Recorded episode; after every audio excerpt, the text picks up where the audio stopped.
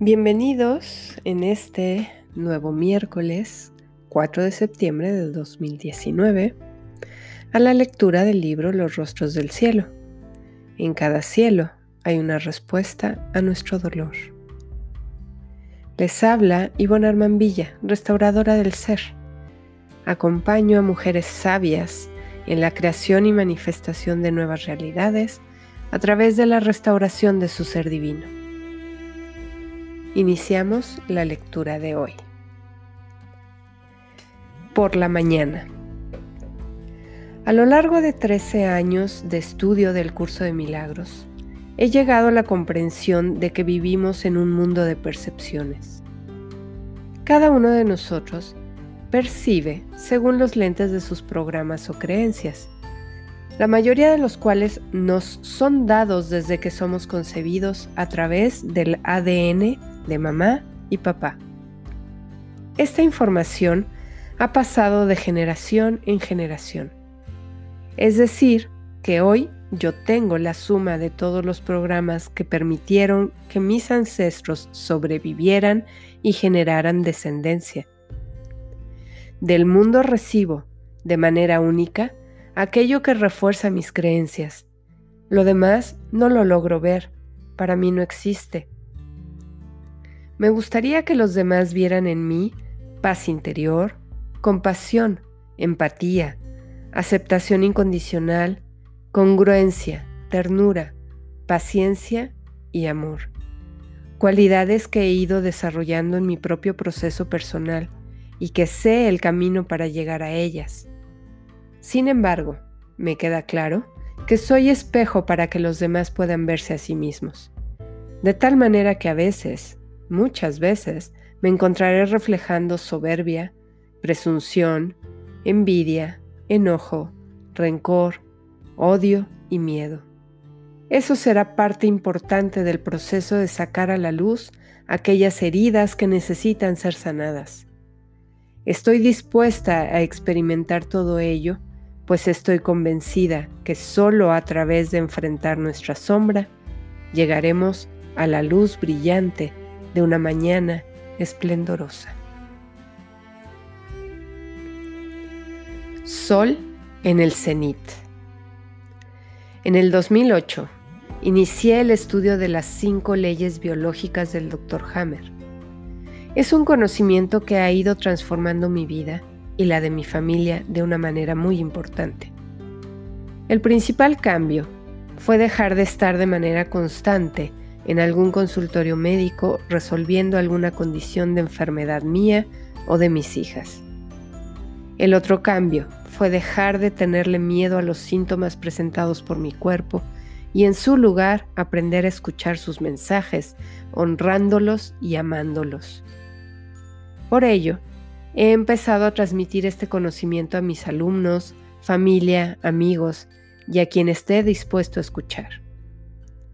Lo menciono ahora porque en mis clases uso una metáfora que ayuda mucho a que se entienda el concepto general de este nuevo paradigma de salud. Pienso que esa misma metáfora me puede ayudar a cerrar las heridas que están abiertas en mi cuerpo emocional.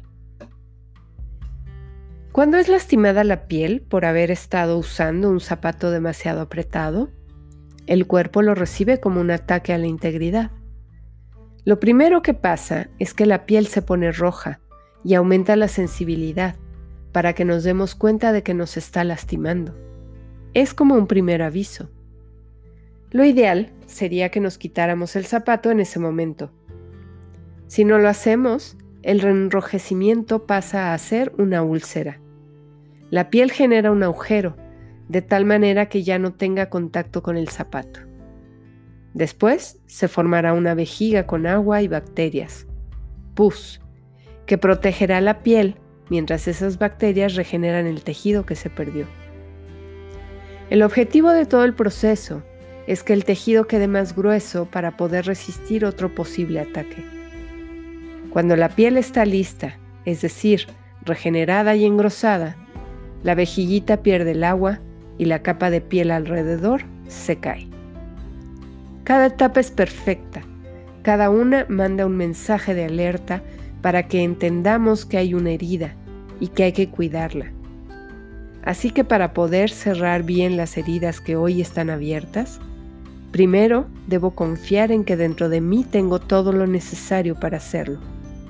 Después, es necesario que me quite el zapato, es decir, que ponga límites a las situaciones que me lastiman, malas caras y actitudes de desaprobación por mis malas decisiones, pláticas acerca de temas que me hieren y que no me interesan o de crítica destructiva, culpas por los errores cometidos con mis hijas, enojos por no seguir siendo la persona linda y buena que era. El siguiente paso será permitir que las bacterias hagan su trabajo al regenerar y fortalecer el tejido. En este caso, las bacterias serían, por ejemplo, las técnicas del perdón, de liberación emocional y de limpieza del linaje. Permitir el tiempo necesario para que se haga esa regeneración sin apresurar las cosas.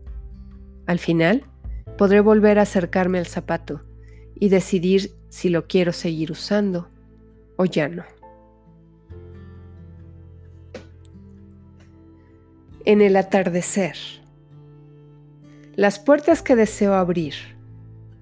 Mi mente se queda en blanco. No tengo idea de las puertas que deseo abrir. No lo sé.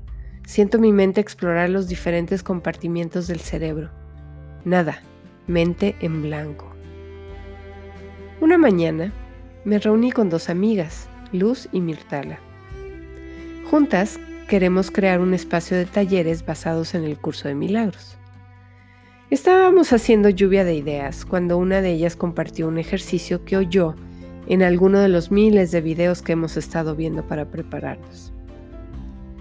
Se trata de que cada vez que abras una puerta, agradezcas por tres cosas en tu vida.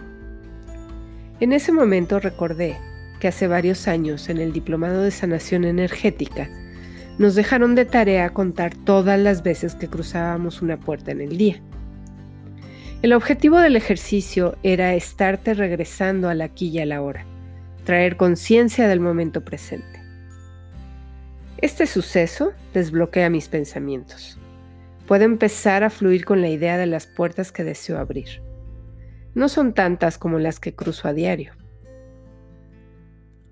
Quiero abrir la puerta del tiempo, desentrañar los misterios de ese pasado que en realidad hago presente cada vez que lo pienso. Vivir un futuro que cuando lo vivo ya pasó a ser pasado. Aprender a vivir en este segundo que es el único que existe. No hay más. Lo otro solo está en mi mente. Jugar con las historias que están en el pasado, pero que al ser narradas se transforman y se convierten en un presente diferente. Quiero abrir la puerta del agradecimiento, vivir en un continuo estado de gracia, un estado donde todo lo que se presenta ante mí es un gran regalo, aunque a veces esté disfrazado de pena, de dolor, de aburrimiento o de sazón.